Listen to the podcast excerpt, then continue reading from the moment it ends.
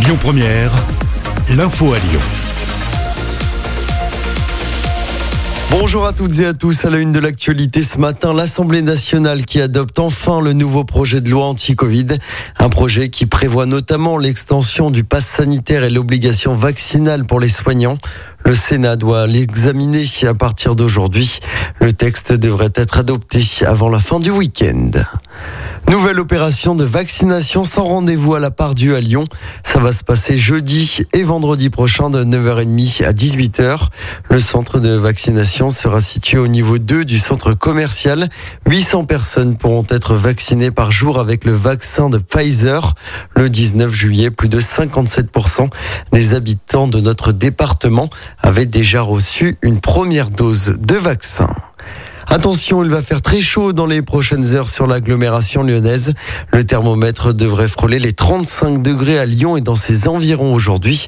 Ce temps lourd ne tiendra pas longtemps puisque les orages prendront le relais sur la journée de demain avec au bout une baisse du mercure qui ne dépassera pas les 28 degrés au cours du week-end.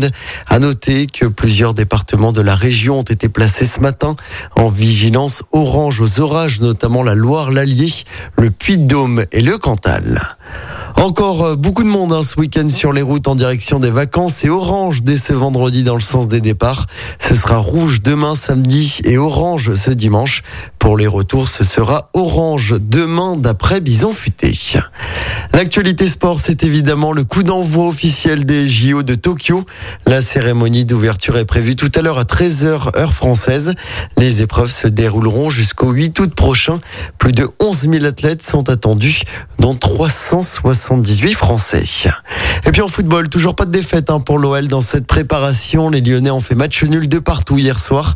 C'était contre Villarreal en Espagne. Jean Lucas et Oussam Aouar ont marqué pour l'OL.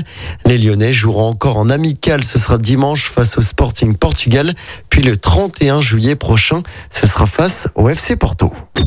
Écoutez votre radio Lyon Première en direct sur l'application Lyon Première, lyonpremière.fr et bien sûr à Lyon sur 90.2 FM et en DAB+. Lyon Première